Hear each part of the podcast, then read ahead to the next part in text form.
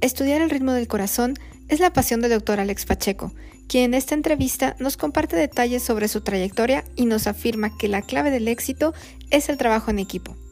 Acompáñanos a conocer más sobre este fascinante cardiólogo.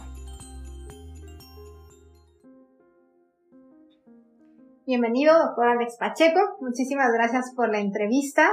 Eh, quisiera empezar que nos comentaras cuál es eh, tu especialidad, a qué te dedicas, tu perfil, qué haces en esta sala híbrida del Hospital Puerta Hola, muchas gracias por la invitación. Soy Alex Pacheco, como bien dijiste, soy cardiólogo electrofisiólogo.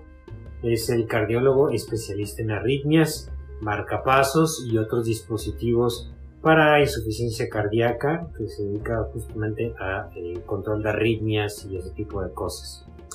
En la sala de híbrida como tal, eh, hacemos eh, diferentes tipos de procedimientos que son afines a la especialidad, como son ah, ablaciones, que son procedimientos eh, mínimamente invasivos, donde se entra a través de la ingle en forma general y se accede al corazón a través de ella con unos catéteres que son como cables largos. Y por estos se toman actividad eléctrica del corazón, se busca los sitios donde existe, por decirlo de manera un poco burda, pero sencilla, eh, como cortocircuito del corazón y se procede a cauterizar esas pequeñas zonas para que para la arritmia ya no regrese. Y por otro lado también se realizan implantes, como decía, de marcapasos, de desfibriladores, de resincronizadores, que son eh, dispositivos electrónicos que van conectados al corazón y se dejan por debajo de la piel, eh, habitualmente por debajo, a nivel del, del pecho, por debajo de la clavícula. Ese tipo de dispositivos, bueno, tienen la, la, virtud de poder tratar arritmias lentas o bradicardias y tratar también pacientes, como ya he comentado ya también, de insuficiencia cardíaca. ¿Por qué elegiste cardiología y por qué te especializaste en electrofisiología? Uh, muy buena pregunta. Eh, cardiología, en realidad, porque, eh, eh, bueno, medicina, desde toda, tengo una familia que todo el mundo es médico, pero pero cardiología a partir del primer año de la carrera en realidad fue una de las ramas de la medicina que más me gustó. Y, era desde antes incluso entrar a medicina quizás una de las que más me, atraían. Y ya estando en la carrera en sí mismo mi primer contacto con la electrofisiología fue igualmente en el primer año y desde ahí me gustó mucho. Y ya cuando terminé y por fin entré a cardiología fue cuando realmente decidí de forma de manera definitiva ya dedicarme a la electrofisiología. Tuve contacto con mi primer marcapaso en el primer año de medicina, por eso quizás fue la, la decisión de irme dirigiendo poco a poco para allá. ¿Cuáles son los dispositivos que más disfrutas colocar o ver o realizar los procedimientos? Eh, las ablaciones, que son los procedimientos para tratar de eliminar las arritmias, son generalmente los que más eh, vamos así, disfrutamos y todo. Sin embargo, eh, los otros procedimientos, aunque parecieran sencillos, en realidad eh, pueden conllevar una, una, dificultad bastante mayor en algunas ocasiones. Todo depende del tipo de paciente. El tipo de paciente que yo generalmente trato, y eso porque como tenemos la clínica de insuficiencia cardíaca, pues no es casi nunca un paciente sencillo. Un paciente con insuficiencia cardíaca requiere habitualmente de los procedimientos más complejos. Entonces es justamente cuando una sala de este tipo, por ejemplo, la sala de vida te puede, le puede sacar muchísimo más provecho, ¿no? Siendo eh, una sala que, que, es muy versátil en todos sus usos. Entonces, este, y es por eso que también el tipo de pacientes que yo veo pues les queda como anillo al dedo. Seguramente. Eh, ¿dónde, ¿Dónde crees que existen los centros más eh, reconocidos en este, en este perfil de, electrofisiología? ¿Y dónde tal vez tú crees que será un centro de referencia al cual estamos buscando llegar como, como país o incluso como centro particular en, en este hospital? Existen varios centros a nivel nacional que pudieran tener, o que tienen más bien, un nivel de electrofisiología muy bueno, ¿verdad? Algunos de ellos serán de nivel público, obviamente, eh, como los grandes centros eh, eh, médicos que pueden existir, pero también existen a nivel privado alguno que otro hospital que repunta fácilmente la gran mayoría de ellos prácticamente en la Ciudad de México, pero yo creo que aquí es otro, otro centro que puede repuntar de una forma muy importante a nivel nacional. Y como comparativo, yo creo que mi manera de pensar siempre ha sido no compararnos con nosotros mismos, sino buscar afuera, porque lo, más importante es intentar ser mejor que incluso los que aún son de afuera, y, y, y, compararnos y definir si, si podemos mejorar aún más, ¿no? Más que competir entre nosotros, tenemos que competir con ellos. Creo que ese es el objetivo que tenemos que tener. ¿Tú perteneces a alguna asociación médica en México? Sí, a varias, de hecho. Las principales eh, serían la ANCAM, que es la Asociación Nacional de Cardiólogos de México, y la SOMEC, que es la Sociedad Mexicana de Electrofisiología y Estimulación Cardíaca.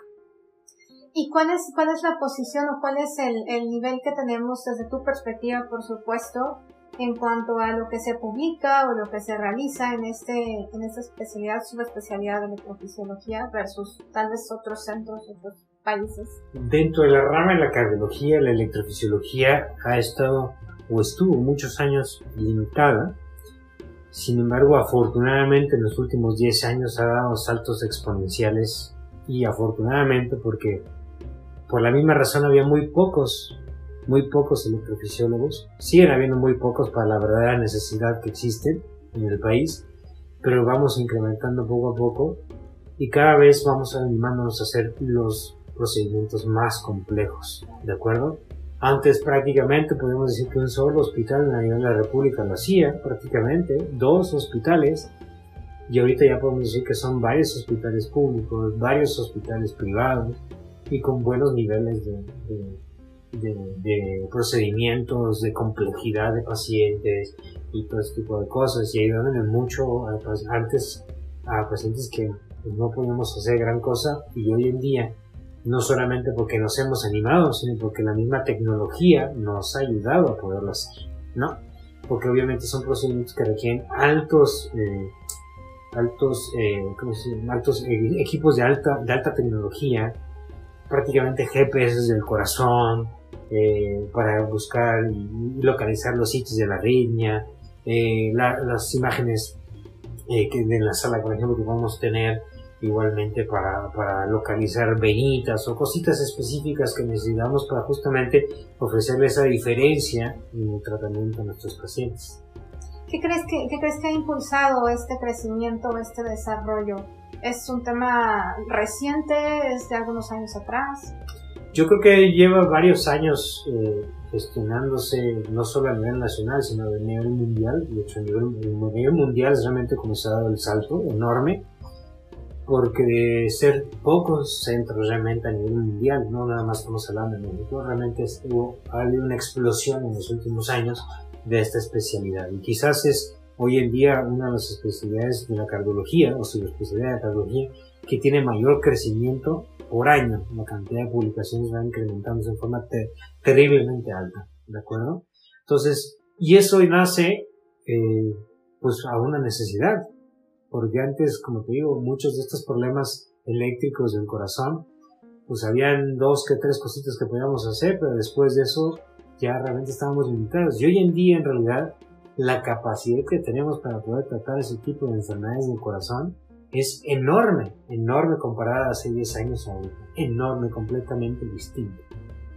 Y nos hace ser mucho más resolutivos, a veces con cambios radicales incluso en mortalidad hacia nuestros pacientes o calidad de vida o mejoría asintomática increíble de un momento a otro simplemente por esos cambios tecnológicos que hemos podido eh, eh, eh, usar con nuestros pacientes.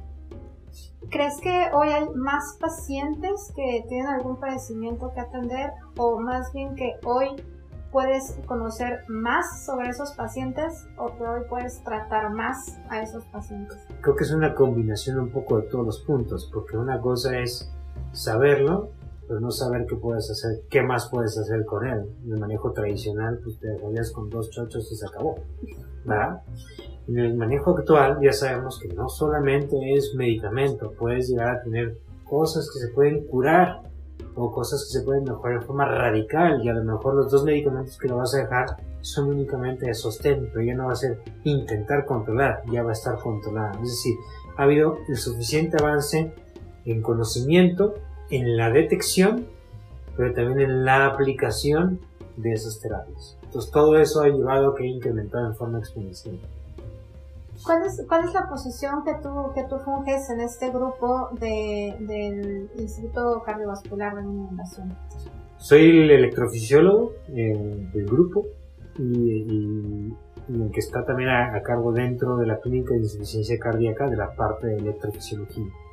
En insuficiencia cardíaca específicamente el electrofisiólogo tiene un rol bastante más predominante de lo que pareciera porque justamente está en el trabajo en conjunto con el cardiólogo especialista en insuficiencia cardíaca, porque muchas veces lo que hace el cardiólogo en insuficiencia cardíaca se logra compensar un poco más con lo que hace el electrofisiólogo y viceversa, ¿no? Lo que hace el electrofisiólogo se logra compensar un poco más. es un trabajo realmente en conjunto. Es quizás de las especialistas más involucradas en ese tipo de, de, de, enfermedad que es una, es una pandemia cardiovascular, hablando de pandemias, ¿no? Actualmente. Pero el, el rol del electrofisiólogo prácticamente es eh, el apoyo prácticamente a la par del cardiólogo, del cardiólogo que es especialista en insuficiencia cardíaca, es decir, es una, una actividad proactiva, proactiva, proactiva todo el tiempo, porque el paciente de insuficiencia cardíaca así lo, lo, lo demanda en realidad, porque él cambia todo el tiempo, mejora, de repente se descompensa, hay que hacer algo distinto, y eso te lleva a ser muy proactivo en ese sentido y justamente aparece algo nuevo, hay que corregirlo, se corrige y todo se estabiliza nuevamente, no dejas que el paciente evolucione como muchas veces por desgracia evolucionaban antes que pudiéramos intervenir nosotros. ¿Cómo te mantienes actualizado? Híjole, cursos, cursos, cursos, lectura, lectura, lectura, lectura, lectura, mucha lectura y, y, y tratar de innovar todo el tiempo que se pueda. Y si hay algo nuevo que sale, como es prácticamente dos o tres veces al año, aprenderlo y, hacerlo, aprenderlo y hacerlo, aprender y hacerlo, aprender y hacerlo. En realidad son pocas cosas que van cambiando, o son pequeños detalles, pero esos pequeños detalles van adicionando que tu procedimiento sea cada vez mejor. Entonces, es lo que tenemos que hacer, siempre irnos actualizando, actualizando, leyendo, leyendo, leyendo, estar pendiente de todo lo que va saliendo para poderlo aplicar para nuestros pacientes. ¿Cuáles son los centros de referencia que más sigues para mantenerte actualizado? Centros eh, hospitalarios te refieres? Ya sea centros hospitalarios, nacionales, a nivel global, a lo mejor revistas, ¿qué es lo que más te aporta? Revistas, eh, revistas, la gran mayoría de las revistas de electrofisiología, las que se especializan, se especializan en electrofisiología, prácticamente son unas cuatro o cinco revistas, digamos, las más renombradas, ¿no? Porque en realidad hay muchas más. Y son tanto eh, europeas como este, americanas. Habitualmente son las que, las que más repunte tienen. Sin embargo, creo que el echar un vistazo siempre hacia Latinoamérica es bueno, porque Latinoamérica tiene una realidad un poco más parecida a la nuestra, y a veces hay cosas interesantes que nacen de ahí, más aplicables para algunos de nuestros pacientes, más aterrizables para nuestros países en algunas ocasiones. No porque no puedas llevar eh, la, la, tecnología de punta, pero a veces puedes tener la tecnología de punta y combinarlo con una innovación de este tipo y la verdad es que la combinación puede ser no solo interesante, sino en extremo favorable para el paciente. ¿Qué es lo que más te apasiona de, este trabajo que haces, de esta subespecialidad o tal vez de este centro de mínima invasión en el que trabajas? El trabajo en equipo, porque nunca será lo mismo tratar a un paciente cuando te subespecializas de forma eh, eh, única cuando tienes una visión global, no solamente de otros cardiólogos, sino hasta de otras especialidades que te pueden eh, orientar cuando tú estás metido en una sola parte y, no sé, puedo decir algo del endocrinólogo, le ajusta manejo para diabetes, el nefrólogo le ajusta manejo para riñón, y ese manejo en conjunto enriquece muchísimo y favorece una enormidad a nuestros pacientes, porque facilita una recuperación mucho más rápida, porque les va mejor sí o sí, sí o sí. Es algo que está totalmente demostrado a nivel mundial y creo que este es de los pocos lugares donde yo un trabajo en equipo de ese tamaño. ¿Qué, perfiles forman este equipo? Tú estás como electrofisiólogo, eh, escuché que mencionaste clínica la parte cardíaca. ¿Quién más forma parte del equipo? Los cardiólogos de imagen, ecocardiografistas, de medicina nuclear, de eh, resonancia magnética, los intervencionistas, por ejemplo, los, los de rehabilitación. O sea, estamos hablando de un tratamiento global porque estamos desde el preventivo, tratamiento del problema agudo y el tratamiento de lo crónico para reinstalar a nuestros pacientes en su vida normal. Y aparte de eso están todas las especialidades afines, que son por ejemplo psicología, nutrición, este, enfermería, que todo tipo de enfermedades, por ejemplo, es súper proactivo, les habla a nuestros pacientes, ya te tomas la pastilla, cómo te sientes, o sea, están mucho más atentos, están en, esos pequeños detalles que como doctores luego se te van porque estás haciendo mil otras cosas y ellos están dando el seguimiento al paciente. Y saben están entrenados a detectar, por ejemplo, ciertos eh, eh, signos en, los pacientes para decir, oye, te estás descompensando, este, algo no está bien, y a lo mejor el paciente dice, ¿tú crees? Sí, bien, y ya cuando vienen, efectivamente. Y gracias a ese tipo de intervenciones, por ejemplo, tú puedes evitar el internamiento, porque te das cuenta antes de que realmente se descompuso el paciente, cambias medicación, haces lo que tengas que hacer, y el paciente se vuelve a recuperar antes, incluso, antes, incluso de internarse.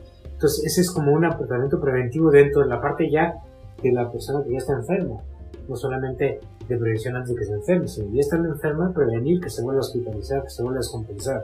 Entonces, ese tipo de manejo en grupo solamente se puede en grupo, no se puede con una sola persona. ¿Hay algún protocolo, un estándar de quiénes son indispensables para este equipo o es una innovación o iniciativa de cada uno de los, de los grupos que trabajan en este sentido? Eh, es un poco la iniciativa de cada uno de los grupos, definitivamente, pero sí hay material escrito al respecto sobre cómo deben estar conformados, qué tipo de, de, de, especialistas en general deben de estar. Ahora bien, todo grupo se forma también bajo las necesidades que se mantienen en el lugar donde está porque no es lo mismo eh, Estados Unidos, Europa, incluso Colombia, por ejemplo, que aquí. Es diferente. La, eh, hasta la forma de pensar de la gente es muy distinta, entonces tienes que adaptarte a todo eso, hasta incluso la forma de pensar de la gente. Entonces, para justamente que tu impacto positivo sea realmente el adecuado para el paciente. ¿no? no podemos pedirle que tenga una vida el mismo estilo de un norteamericano cuando el americano viene de una forma diametralmente distinta, con costumbres diametralmente distintas. Entonces tienes que aterrizar, tienes que verlo, todo eso lo tienes que analizar de alguna forma. ¿Tú tienes una mano derecha o eres la mano derecha de alguien? Eh, vamos a decirlo así, tenemos, somos dos electrofisiólogos y los dos somos manos derechas de cada quien. Todo depende de quién tome la batuta en el momento, ¿de acuerdo? O sea, y creo que justamente es un trabajo en equipo, pero en petit comité, por decirlo así es trabajar en, de dos, porque en algún momento tú te puedes llegar a atorar, decir, híjole, y el otro llega con una idea distinta y se desatora el asunto y se mejoran las cosas, ¿me explico? Entonces, el trabajo en equipo, incluso no solamente a nivel global del grupo, pero también a nivel individual, me parece lo más sensato. Hay una filosofía que entiende que el médico es como un investigador privado o es como un analítico de todas las pistas que hay alrededor para saber qué hacer y cómo atender. ¿Tú cómo, tú cómo te ves y cómo entiendes este concepto? Yo creo que es un concepto en el cual concuerdo en la gran mayoría, eh, porque partimos no solamente de lo que nos dice el paciente, lo que siente, sino empezamos a hacer investigaciones, que son los estudios que mandamos a hacer, para determinar si existe algo más. De alguna forma, ir desmenuzando el problema poquito a poquito hasta que lo tengamos completamente disecado sobre la mesa. Y en ese momento lo, lo, lo, lo, vemos y decidimos qué hacer para poderle ayudar. ¿Qué herramientas son las que te ayudan para esta investigación? Estudios como imagen muchas veces, el ecocardiograma, los estudios de tomografía, resonancia magnética, que este, más? Eh, la, la angiografía aquí mismo en la sala, por ejemplo, la tomografía que se puede hacer aquí mismo en la sala, eh, ultrasonido pero intracardíaco, hay infinidad de, aparatos que se pueden tener. ¿Tienes un gadget favorito, un equipo o un estudio favorito? Sí, sí, sí, sí. Dentro de los procedimientos que hacía, que era la cauterización de esas de las arritmias puestas en el corazón, hay un, un, aparato que es como un GPS del corazón, literalmente, que logra localizar en forma tridimensional la posición de nuestro catéter dentro del corazón. Y va reconstruyendo, hace una especie como de carcasa, el corazón del paciente y le va poniendo con información eléctrica que vamos recopilando cómo se va activando el corazón, dónde está naciendo el latido normal, dónde está naciendo el latido normal. Y eso es literalmente navegar adentro del corazón a través de una máquina, en pocas palabras. Y eh, cuando se localiza el sitio que está mal, anómalo, uno se dirige con eso, cauteriza la zona y saca el pulmón. ¿Y qué otros elementos te pueden ayudar como a este, a este uso del corazón? ¿Eso es un estudio que haces dentro de un quirófano o lo haces previo?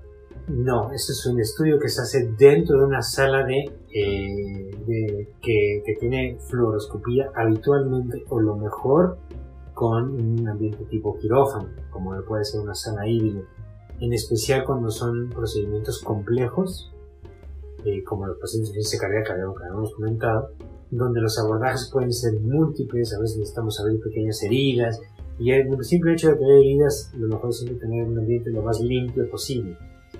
A veces incluso podemos entrar a la par que los cirujanos, es decir, dependiendo del tipo de paciente, a veces se requiere que abran realmente el tórax o pedazo de tórax para exponernos una parte del corazón y nosotros poder mapear directamente la parte eléctrica. Entonces, para ese tipo de procedimientos, ahí es sin lugar a dudas, el mejor lugar es una sala híbrida, porque yo voy a seguir necesitando de lo que tiene una sala normal de hemodinamia, pero con todas las partes estrictas y versátiles que puede tener una, una sala quirúrgica. Entonces, una sala que realmente es híbrida, como es en este caso, pues sería la ideal. Cuando estás trabajando dentro de esta sala, tú tienes una posición dentro del espacio que ocupas de manera preferencial ¿O es algo que cambia? Es algo que cambia con facilidad. Eh, vamos a decir, lo más frecuente es que esté del lado derecho del paciente más o menos en la altura de la ingle, pero en realidad puede estar a la altura del cuello, puede estar al lado izquierdo, puede estar en, a la altura del hombro, pues, o sea, depende mucho qué es lo que vaya a hacer, o incluso a nivel del pecho, si es el, como el último caso que te comenté. Entonces, realmente es muy móvil. Y en estos procedimientos que cambian, trabajas de la mano con un cirujano, con un intervencionista, con quienes Dependiendo qué es lo que vaya yo a necesitar, pero eh, por ejemplo, uno de los procedimientos quizás donde más podemos sacarle provecho a un cirujano como tal son procedimientos de alto riesgo, en donde podemos, por ejemplo, extraer cables, entonces hay que extraerlos y podemos tener unas complicaciones graves es tener rupturas, ¿de acuerdo? Rupturas a veces de corazón, a veces de vaso, de lo que tú quieras. Y necesitas tener un cirujano a la mano para que justamente, si eso llega a suceder, que afortunadamente es poco, pero si llega a suceder, pues tenerlo a la mano para que se corrija en forma inmediata, ¿de acuerdo? Y también por ahí, por ejemplo, te puedo decir, imagínate que tú estás en un procedimiento que normalmente iba a ser todo a través de la piel y tienes una complicación de este tipo. Necesitas abrir para poderlo corregir finalmente se corrige. Pero ya abriste. Si no estás en un lugar adecuado, te expones, al paciente a infecciones, a, muchas otras cosas, pues no es lo mismo. ¿En qué porcentaje te apoyas de las imágenes que probablemente son imágenes del el tomógrafo, de la resonancia? 100%. 100%. Yo no puedo vivir, no puedo trabajar sin las imágenes. Si yo no tengo imágenes, yo no puedo trabajar. Yo dependo de esas imágenes y esa tecnología para poderlo hacer. ¿Cuántas imágenes normalmente puedes utilizar en un procedimiento? Híjole, lo que pasa es que habitualmente como son reconstrucciones tridimensionales te diría una, pero volteala cuantas veces quieras, 360 grados, 360 imágenes. bueno, y 360 de un lado y otros 360 hacia el otro, arriba abajo. Sí, escuché por ahí que a ti te encanta una luz azul en la sala. Así es. Porque, ¿Para qué te ayuda esa luz azul? relajación, se trabaja más a gusto. ¿Tiene un beneficio realmente clínico en lo que percibes o...? Eh, te ayuda mucho a la concentración porque te, digamos que la luz que emite la pantalla que estás viendo eh, se ve se ve aumentado por decirlo así porque el resto de la sala está no en penumbra porque no estamos en penumbra pero con una luz más tenue y eso te permite una mayor concentración hacia, hacia lo que estás haciendo tú. ¿Cómo es que tú te integras en este equipo? ¿Te invitaron? ¿Ya conocías al resto del equipo? ¿Eres un pionero? Conocía parte del equipo. Eh, me considero pionero. Pues no, sé decir mucho uno mismo, pero no, lo sé, pero, pero me gusta innovar en muchas cosas. Y al conocer el equipo, que parece que tiene un poco la misma visión que yo en ese sentido, que no se queda inquieto, que quieren siempre estar avanzando y avanzando, y ellos me ofrecieron la oportunidad de venir y acepté. Son equipo joven en general. ¿Qué, crees que es el ingrediente eh, que hace este éxito entre ustedes? ¿Es la juventud? ¿Es la pasión? Yo creo que es la mentalidad. Porque pues eh, todos somos de mentalidad muy abierta, aceptamos comentarios fácilmente del otro, aunque no sea de tu misma especialidad.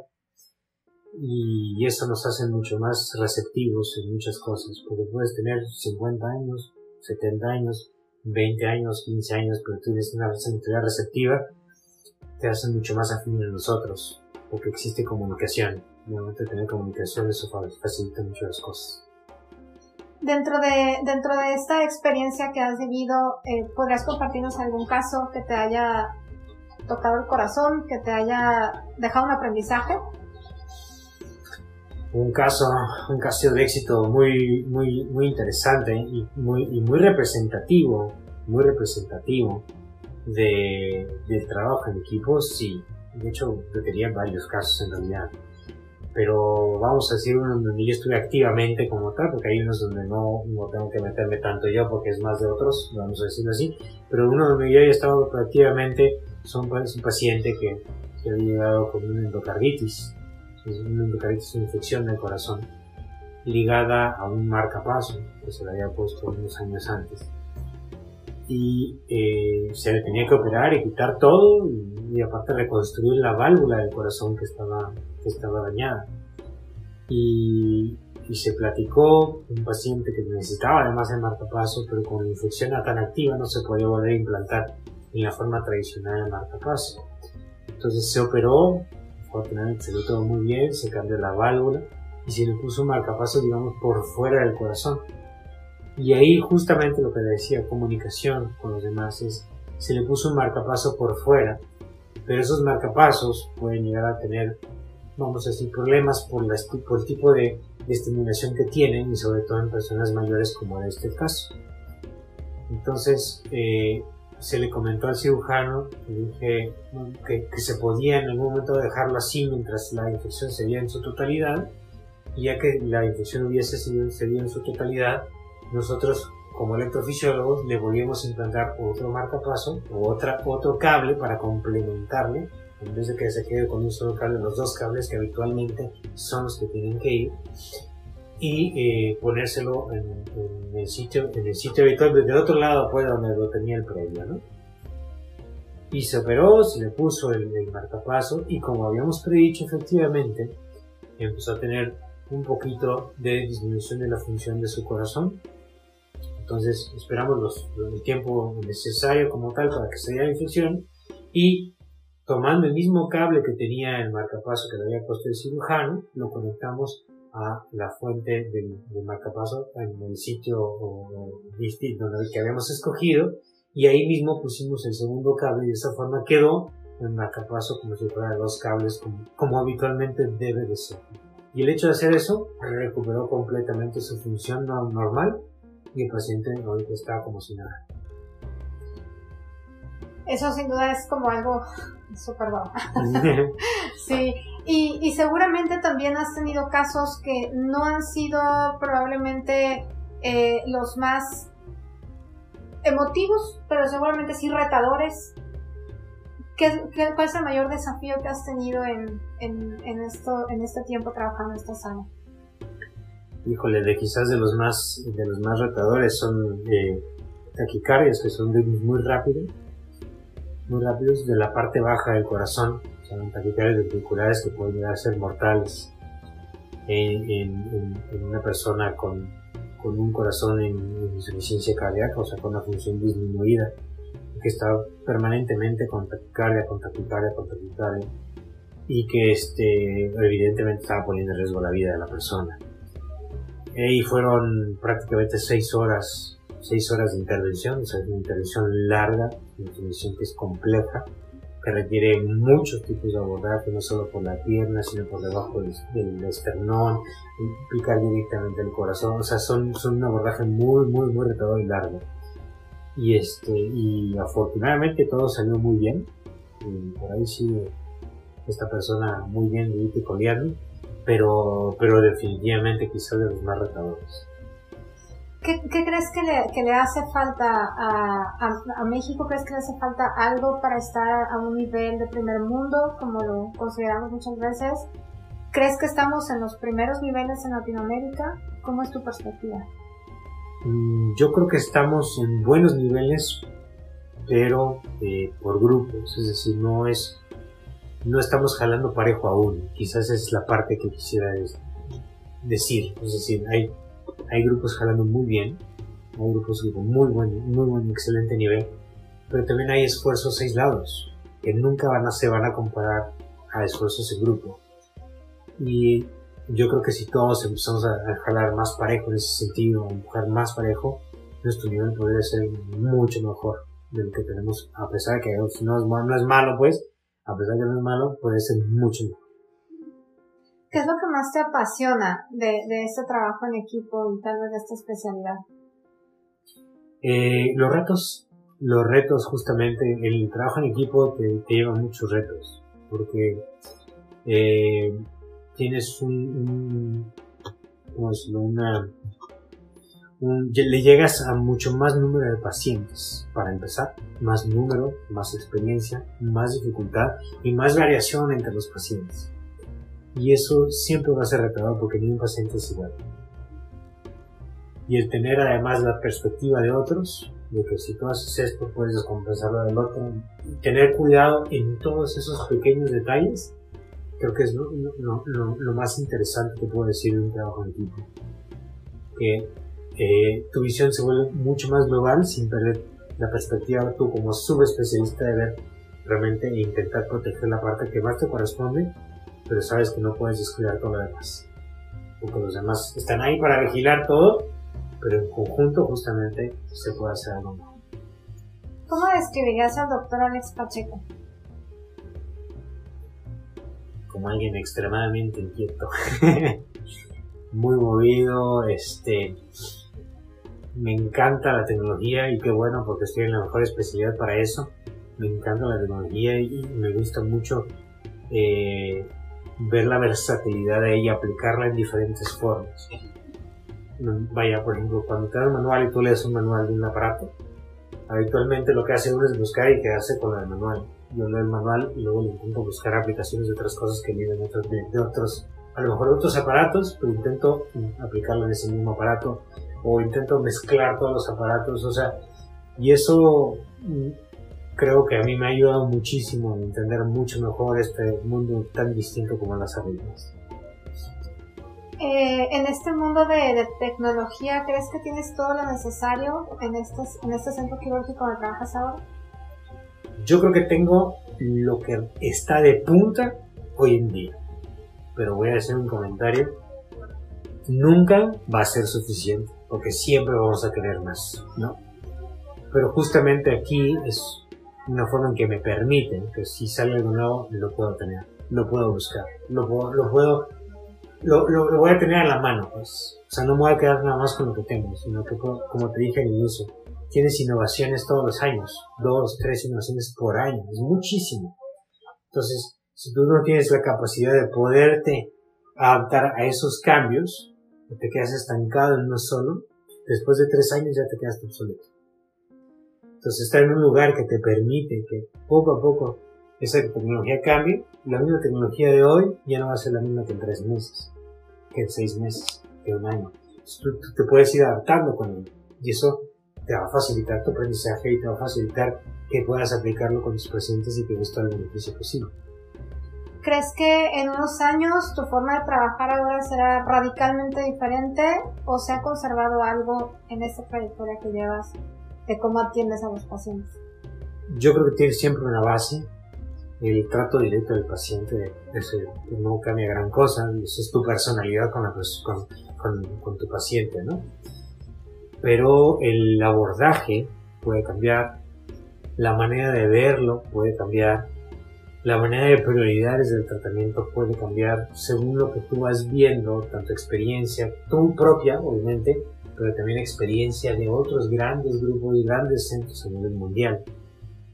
Que dicen, ok, esto sí se hace, todavía se hace, pero primero tenemos que hacer un pasito antes, esto, por ejemplo, para que sepamos si este paciente realmente va a tener un beneficio eh, muy bueno o más o menos, o de plano, sabes que si esto sale completamente negativo, no, mejor no ofrecerlo porque realmente el beneficio será poco. Pero eso es va en conjunto con la base de, los conocimientos de, de, las especialidades y con eso te vas dando cuenta qué es mejor y qué es, no, es, no es tan bueno. O sea, hay un boom, intentas y se ve y se demuestra y todos van a mejorar de alguna forma, pero algunos mejorarán más. Y es en donde empiezas a decir, ok, los que mejoran más son los que más se benefician. Y los que no mejoran tanto, ¿qué pasó? Y es ahí donde empiezas a desmenuzar y decir, ah, ok, estos pacientes hay que buscarles tal o cual cosita para justamente llegar a ese beneficio mayor que teníamos nosotros. ¿De acuerdo? Entonces, eso es lo que cambia con el tiempo. Ese es el conocimiento que va cambiando y por eso no te puedes quedar atrás. Y muchas veces, por lo menos en el caso de mi especialidad, son los avances tecnológicos que de alguna forma te ayudan a dar ese paso de más para poder darle algo mejor a ese paciente. En tu, en tu especialidad, subespecialidad, ¿qué porcentaje es clínica y qué porcentaje es intervención procedimiento? Híjole, yo creo que es algo bastante balanceado en realidad. Eh, es, y depende que tanto lo lleves tú. A mí me gustan los dos, porque me gusta ver al paciente desde la consulta, conocerlo ahí y, eh, si es necesario, realizar ese procedimiento ahí a la misma persona. Pues. Entonces a mí me gusta que sea equilibrado, porque de alguna forma tienes todo el antes, durante y después. Yo diría que más o menos 50-50. ¿Has tenido pacientes que, que llegues a extrañar tal vez por lo que significaron en tu carrera o en tu vida y que seguramente, no sé, su problema se resolvió y ya no tienen que volver contigo tampoco? Sí, varios. sí, sí, sí. Sí. Sí pues eh, sobre todo pacientes que, pues, me acuerdo de una chica con, que tenía muchos cables adentro del corazón porque por X o Y razón se tuvieron que ir dejando. Y literalmente ya yo, yo, le decía, yo, le decía, broma, ya tienes tu corazón como un basurero, ya tienes lleno de cosas y ya no tenemos dónde más poner más y necesitas un marcapaso. Entonces, eh, fue difícil convencerla, ella una chica joven, es una chica joven, y este, la sometimos al procedimiento, le todos los cables, todo, todos los cables, y dejamos únicamente los nuevos como nuevas, como nuevecitas de Pero fue un procedimiento largo, fue difícil, fue un procedimiento no solamente, en el momento de la operación, sino en el antes, la preparación, y después, la recuperación y todo. Pero finalmente, ese paciente que vi prácticamente durante un año y medio, y ahorita pues me ve cada dos años. Para ¿No? Ya hemos hecho vuelta amistad además. En una palabra, electrofisiología es... Es la mejor especialidad. es la rama de la cardiología con mayor innovación en la actualidad que está reinventando el manejo de una parte de la tecnología que había estado olvidado desde mucho tiempo, que son las arritmias cardíacas. ¿En qué, ¿En qué posición viene la electrofisiología para a lo mejor un, tratamiento? ¿Es primero la clínica, la electrofisiología te ayuda justo ahí? ¿La electrofisiología está en la cirugía? está ¿Cuál es su punto así como más interesante? El más interesante es que de todas las subespecialidades es la más versátil. ¿Por qué? Porque está con los clínicos, con los cardiólogos clínicos, o por ejemplo los cardiólogos de suficiencia cardíaca. Está con los intervencionistas, porque los intervencionistas, por ejemplo, meten un infarto agudo en la arteria, pero siempre hay un infarto al final y hay una zona dañada, y esa zona dañada queda con cicatriz, y esa cicatriz puede a la larga producir arritmias, por ejemplo. ¿De acuerdo? O se bloquea y necesita más capaz, la cosa más sencilla. Está con los cirujanos, sí o sí, De hecho, hay procedimientos perfectamente bien descritos que se hacen mitad cirugía y mitad de. Está con todos imagen, imagen, tomografía, resonancia magnética, fluoroscopía, no se diga, eh, ecocardiograma, que es el ultrasonido del corazón, e incluso nosotros hacemos ultrasonido dentro, del corazón, no por fuera, por dentro, con alguna zona especial. Y está eh, con los de rehabilitación. ¿Por qué? Porque muchos de esos pacientes, sobre todo los que no son cosas, vamos a decir, relativamente sencillas, que no, que no requieren algún tipo de rehabilitación, pero la gran mayoría de los pacientes complejos van a requerir rehabilitación como cualquier otra parte de la rehabilitación. Entonces estás preguntando de rehabilitación, ¿qué estás haciendo? ¿Cómo vas? Es decir, creo que dentro de todas las subespecialidades de cardiología es de las que más versátiles son porque tienen un poco de todo, además de lo propio. Por eso me gusta. Súper interesante. En, en, esta, en esta experiencia que estás trabajando con, con esta sala híbrida del Centro Híbrido de Inundación, eh, ¿Cómo describirías en una palabra esta experiencia de trabajar en esta sala? ¿En una sola palabra? Yo que soy un chavero. Eh, fantástica. Fantástica. Fantástica en todos los sentidos, en realidad.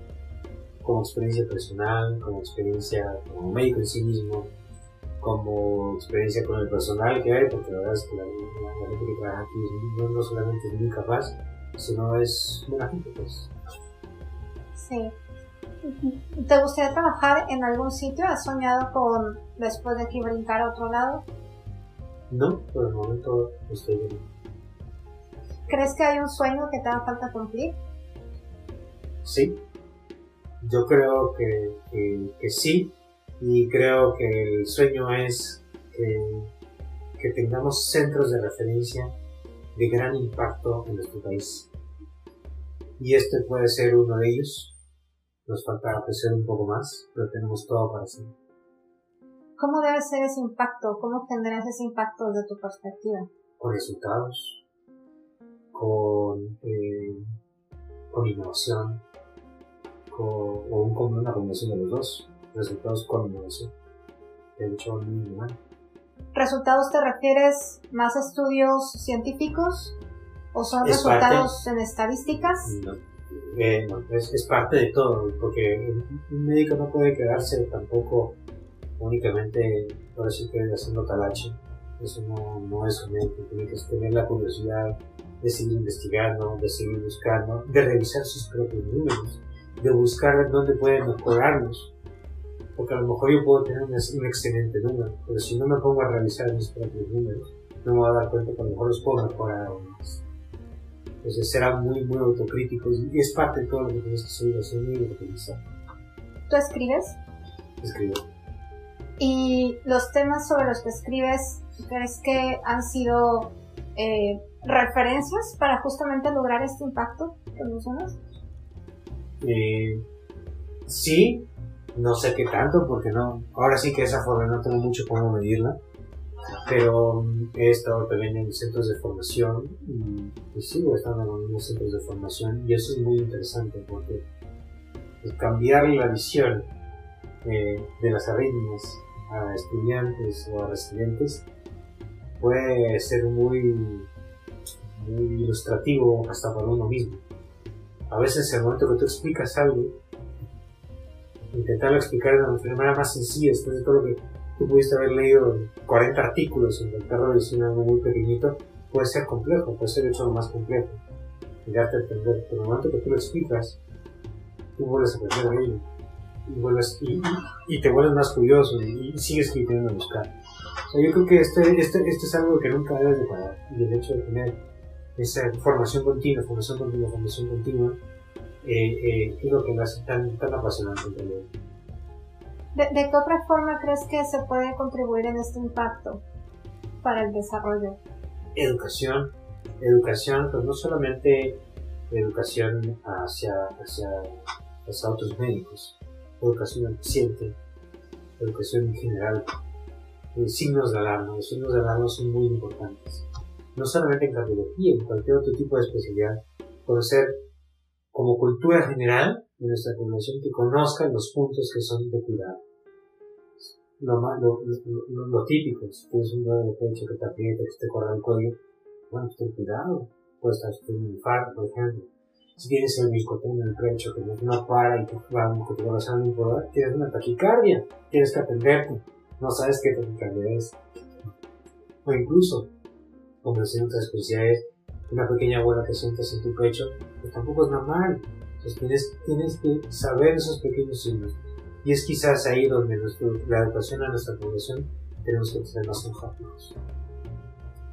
¿Crees que hay un alto porcentaje de casos que atiendes que se pudieron haber prevenido y detectado antes? Sí, muchos. Muchos, por desgracia digo así, pues muchos. Muchos, y, y, la gran mayoría es por desidia, por desgracia. somos muy decidiosos y, dejamos pasar. Y sí, me dio pero el pecho y me aguanté y se me pasó. Y al rato otra vez y me aguanté y se me pasó.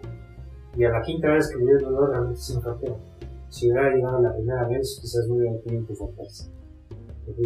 Y es, por desgracia, algo que se repite. Creo que cada vez menos creo que cada vez menos, esa es la impresión que hemos tenido, pero, pero aún así sigue pasando mucho. ¿Al mexicano le gusta sufrir por naturaleza? No sé si es a sufrir o bien tenga miedo de ir al médico y que le encuentren algo. Ok. ¿Has, ¿Has visto, me imagino que también pacientes de otra nacionalidad, otra cultura? ¿Ves diferencias en la reacción ante un diagnóstico versus atender a otra mm. cultura? Sí, algunas diferencias sí, para algunas eh, culturas, como la nuestra, se nos da mucho acudir en algunas ocasiones con el chamán, por decirlo así, ¿no? Y en otras culturas se acude, digamos, habitualmente, habitualmente porque siempre hay excepciones de todos lados, de forma un poco más temporal depende mucho del nivel cultural que tenga la persona o a las creencias que pueda tener la misma persona. Ok. Volviendo finalmente a ese tema de la sala, de la sala libre donde tú estás trabajando, ¿cuál es tu parte favorita de esta sala? ¿Qué es lo que más disfrutas? ¿Qué es lo que más disfruto? La adaptación de, todo la, de toda la tecnología que yo uso en un solo lugar, sin que me estorbe te imaginas que no son dos aparatitos, son un montón de aparatos. Y cuando estoy en una sala grande, que aparte me permite interconexiones, que puedo tener todo sintetizado en una, cuando mucho las pantallas, para mí es un grandísimo cambio. Anteriormente este tipo de procedimientos yo tenía 6, 7, hasta 8 pantallas y lo tengo resumido prácticamente en dos. Entonces para mí es un gran cambio. Es un gran, gran, gran cambio en ese sentido. Ok. Eh, ¿Crees que hay algo más que, pudiera tener esta sala para darte un mejor, una mejor, no sé, eh, que te permita mejor desempeño? Versatilidad. Una de las cosas como dijimos es el cambio. estoy a nivel de la ingle, luego me paso a nivel del pecho, luego me paso al hombro izquierdo. la versatilidad que me permite la sala es importante. Porque me permite hacer el abordaje que se me antoje o que necesite el paciente que limitarme porque en la sala X o Y no me permite tal posición porque no gira lo suficiente la pantalla, por decir algo. ¿no? ¿Documentas eh, los procedimientos para estudios futuros? ¿Comparas? Todo. Todo. Todo, siempre. ¿Y qué crees que, que podríamos hacer, pensando como obviamente fabricante, ¿no? Eh, ¿Qué crees que podríamos hacer para ayudarte a que esta experiencia sea todavía mucho más fantástica? Mm. Me gustaría más conexiones para conectar más pantallas.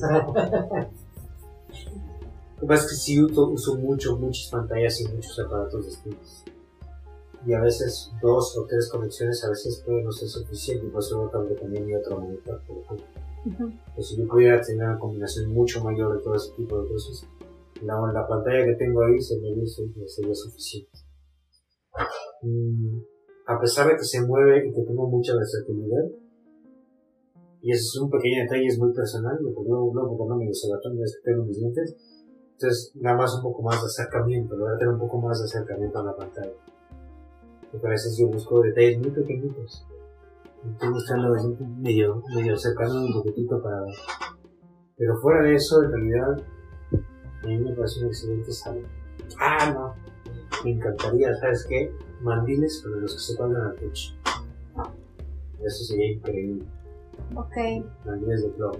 El vidrio plomado no es lo mismo.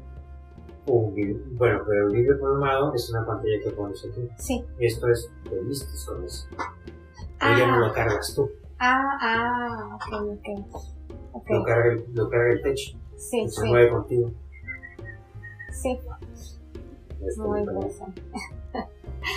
Muy bien. Eh, para la audiencia que te escucha, ¿hay algún mensaje que quisieras darles sobre justamente toda esta experiencia y, y un mensaje también sobre cómo pudieran llegar a cumplir a lo mejor este sueño de estudiar una subespecialidad de electrofisiología?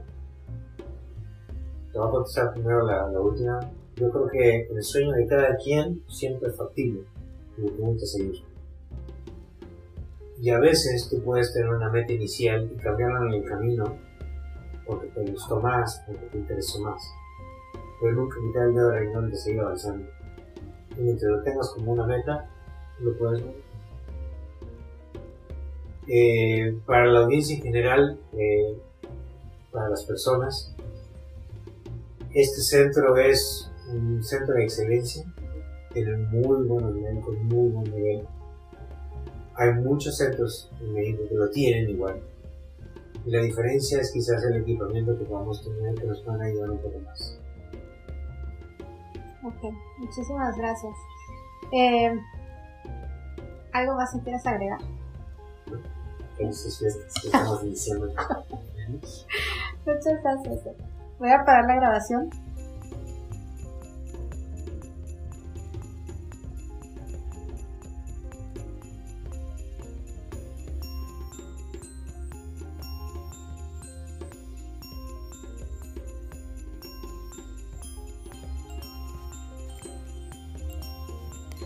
No te olvides de compartir este podcast. Estoy segura que será de gran interés para muchas personas. Comparte www.kettinge.com diagonal LAT y a través de tu plataforma de streaming favorita. Podrás encontrar más información sobre el tema en icmi.mx y en la descripción de este podcast.